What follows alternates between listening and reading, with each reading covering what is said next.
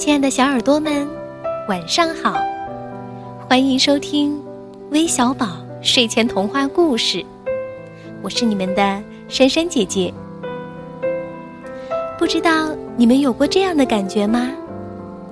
总觉得时间过得很快，就像流水一样，会在不经意间从指缝慢慢流走。而我们的小听众们，在时间的流逝中，一天天的长大。当有一天，你们不再需要故事陪伴时，也请记得，曾经给过你们快乐的微小宝。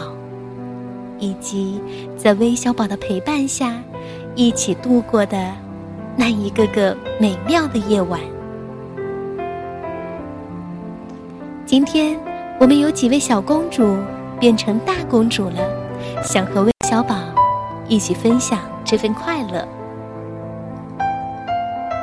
珊珊姐姐你好，我是张欣怡，七月二十七日是我的生日。我想点播一个关于公主的故事，可以吗？珊珊姐姐，你我在星星，我嗯，我很喜欢。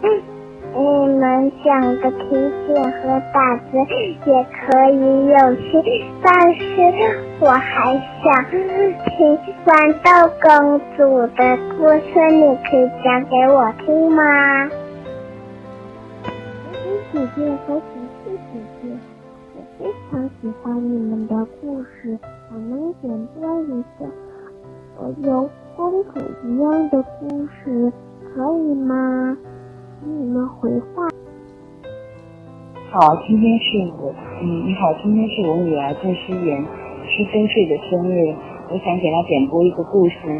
小家伙挺喜欢这微小宝这个栏目的，每次每晚都要收听，嗯，也曾经请，呃，也曾经给微小宝那个点播过故事，是他表妹一周岁生日时候点播，但不知道什么原因没有。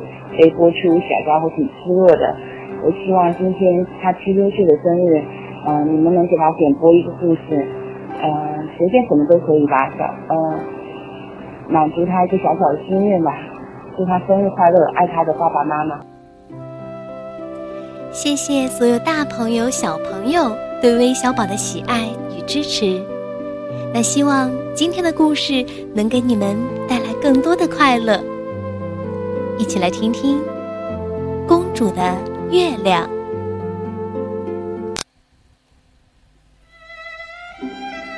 利诺亚公主病倒了，利诺亚的父亲，也就是国王来看她。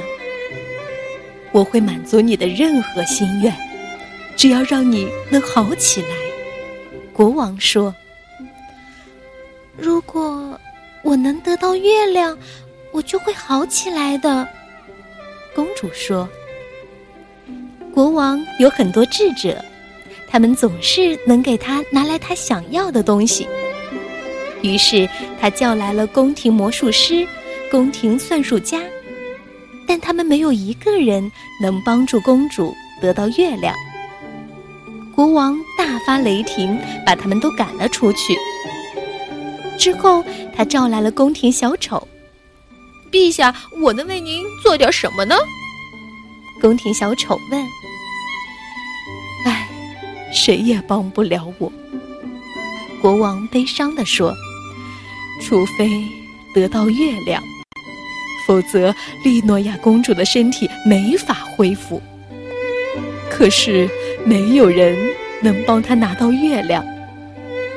每次我让人取月亮。”月亮都会越变越大，越来越远。你除了给我弹弹悲伤的曲子，什么也帮不了我。那他们说月亮有多大，有多远呢？宫廷小丑问。国王道：“他们说，月亮在三十万英里之外，有我们半个王国那么大。”宫廷小丑说：“哦，他们是智者，说的应该没错。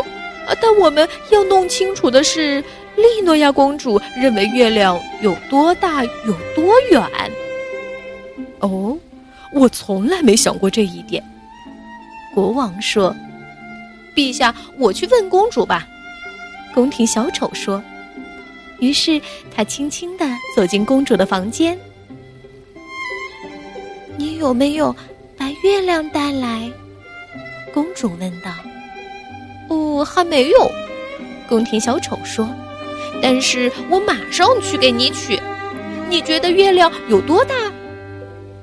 嗯比我的拇指指甲盖儿小一点点，公主说：“因为我举起拇指指甲的时候，它能盖过月亮。”哦，那月亮离我们有多远呢？宫廷小丑问。“嘿嘿，还没有我窗户外的大树高呢。”公主说：“因为有的时候月亮就挂在树梢上。”哦，那给你那月亮再简单不过了。宫廷小丑说：“今晚我爬到树上，等月亮挂到树梢上，我就给你摘下来。”接着，他又问：“月亮是什么做的呢？”公主。哦，公主说：“听，傻瓜，当然是金子做的呀。”离开公主的房间。宫廷小丑就去了宫廷金匠那里，他让宫廷金匠做了个小小的圆饼，接着他又让金匠把圆饼穿在一根金链子上，这样公主就可以戴在脖子上了。宫廷小丑把月亮交给公主，公主万分高兴，第二天她的身体就恢复了。可国王的担忧还没完呢。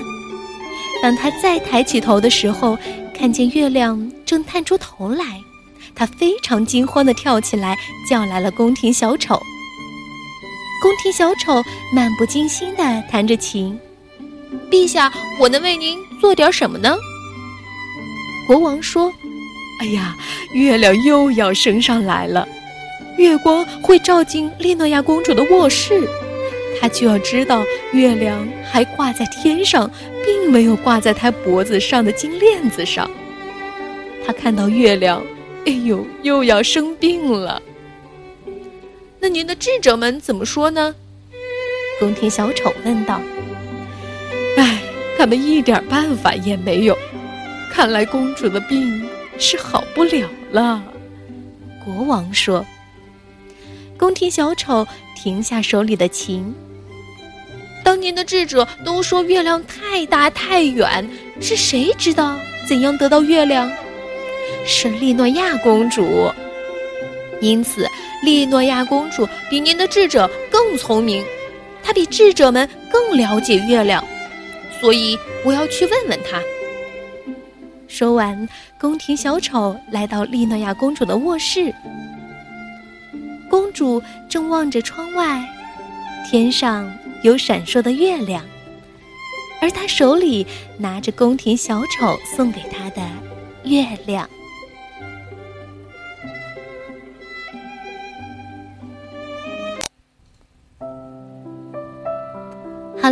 我们今天的故事就讲完了，让我们一起祝愿张欣怡、郑思妍两位小朋友生日快乐！我们明天再见吧，晚安。